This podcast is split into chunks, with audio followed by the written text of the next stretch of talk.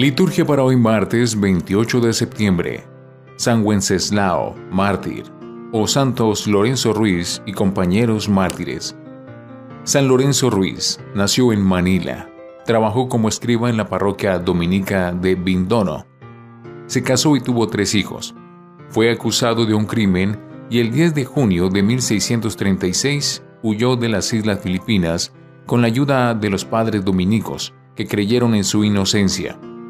Después de varios días de tortura, Lorenzo falleció el 29 de septiembre de 1637. Fue canonizado por San Juan Pablo II el 28 de octubre de 1987.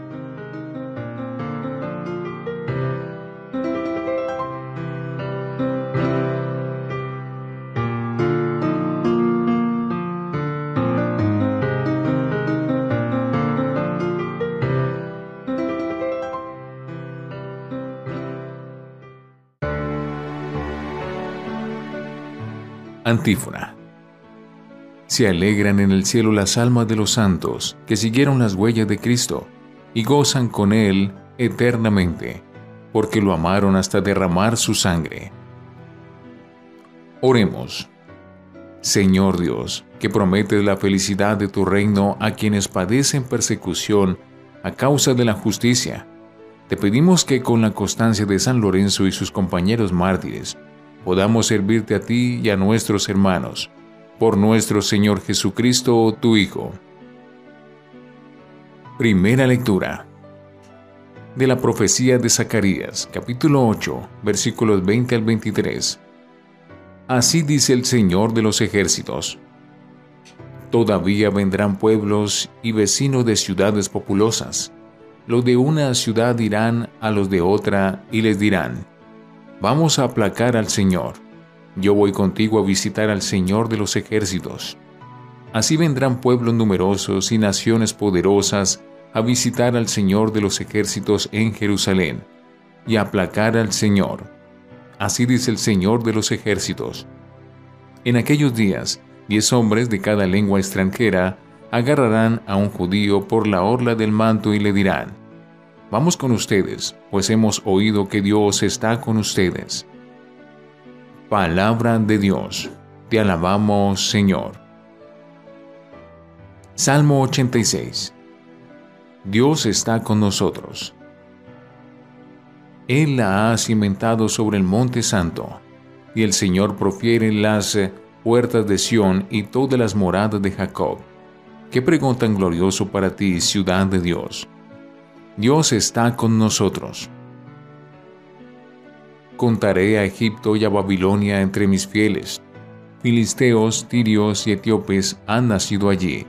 Se dirá de Sión, uno por uno, todos han nacido de ella. El Altísimo en persona la ha fundado. Dios está con nosotros. El Señor escribirá en el registro de los pueblos. Este ha nacido allí y cantarán mientras danzan.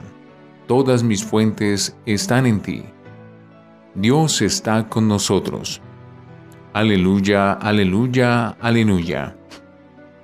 El Hijo del Hombre ha venido para servir y dar su vida en rescate por nosotros. Aleluya, aleluya, aleluya. Del Santo Evangelio según San Lucas, capítulo 9, versículos 51 al 56. Cuando se iba cumpliendo el tiempo de ser llevado al cielo, Jesús tomó la decisión de ir a Jerusalén y envió mensajeros por delante. De camino entraron en una aldea de Samaria para prepararle alojamiento, pero no lo recibieron porque se dirigía a Jerusalén. Al ver esto, Santiago y Juan, discípulos suyos, le preguntaron, Señor, ¿quieres que mandemos bajar fuego del cielo que acabe con ellos? Él se volvió y los regañó, y se marcharon a otra aldea. Palabra del Señor. Gloria a ti, Señor Jesús. Oremos. Acoge, Padre Santo, las ofrendas que te presentamos en la conmemoración de los santos mártires, y a nosotros, tus siervos, concédenos permanecer siempre firmes en la confesión de tu nombre, por Jesucristo nuestro Señor. Antífona.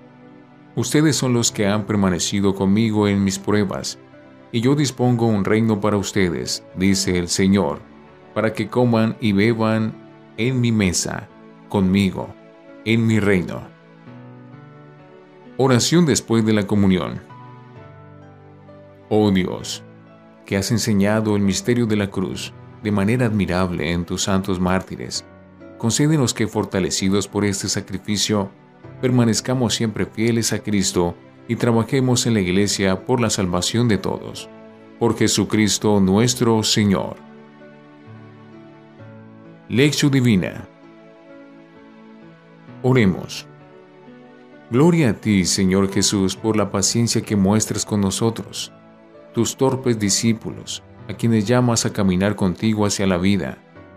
Hoy nos enseñas que tu seguimiento requiere saber encajar tolerantemente la incomprensión, sin espíritu de intransigencia y de venganza. Amén. Lectura. Vendrán numerosos pueblos a buscar al Señor en Jerusalén. Con dos oráculos más terminamos la breve lectura del profeta Zacarías. Esta vez no solo anuncia el bienestar del pueblo en su vuelta a Sión, sino que afirma el carácter universal de la salvación que Dios tiene programada. Vendrán pueblos incontables y numerosas naciones a consultar al Señor en Jerusalén. Es decir, todos se habrán enterado de que la palabra salvadora, la verdad plena, está en Jerusalén y correrán a porfía a consultar al Dios verdadero. Diez extranjeros agarrarán a un judío por la orla del manto. Esto es, le pedirán insistentemente que les diga cómo va a Jerusalén y que les admita en el grupo de los que rinden culto a Dios. Jesús tomó la firme determinación de ir a Jerusalén.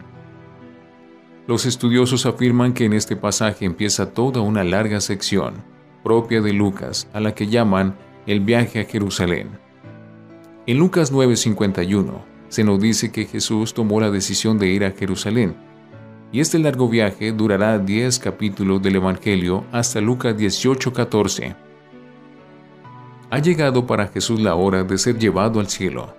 Ha terminado su predicación en Galilea, y todo va a ser desde ahora su vida a Jerusalén. O sea, hacia los grandes acontecimientos de su muerte y resurrección de paso, va a ir adoctrinando a sus discípulos sobre cómo tiene que ser su seguimiento. El primer episodio en el camino les pasa cuando tienen que atravesar el territorio samaritano y no los reciben bien, porque los samaritanos no pueden ver a los judíos, sobre todo si van a Jerusalén. La reacción de Santiago y Juan es drástica. ¿Quieres que mandemos bajar fuego del cielo para que acabe con ellos? Se repite la reacción del profeta Elías, que hace bajar fuego del cielo contra los sacerdotes del dios Baal. Jesús, una vez más, los tiene que corregir y duramente. No saben de qué espíritu son.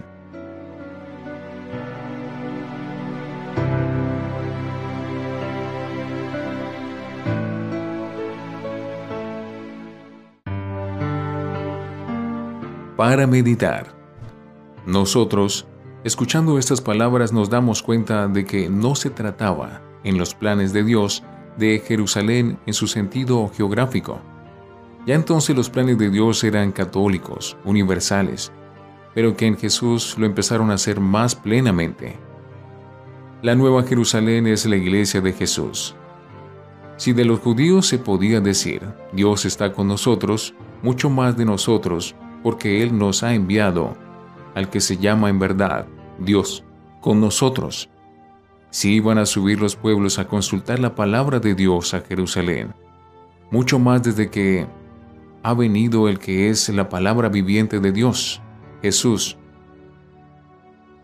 Por descristianizada que nos parezca nuestra generación, en los planes de Dios todos están destinados a la fe y a la salvación pero queda en el aire el interrogante.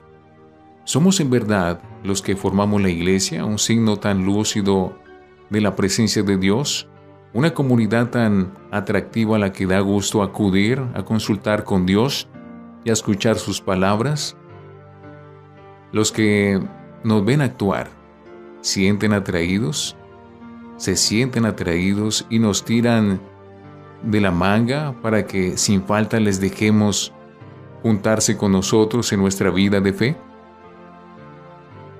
Todos los cristianos debemos ser misioneros, preocupados de que cuantos eh, más, mejor. Escuchen la palabra de Dios y se enteren de sus planes de vida, empezando por los que tenemos más cerca en la familia o en la sociedad.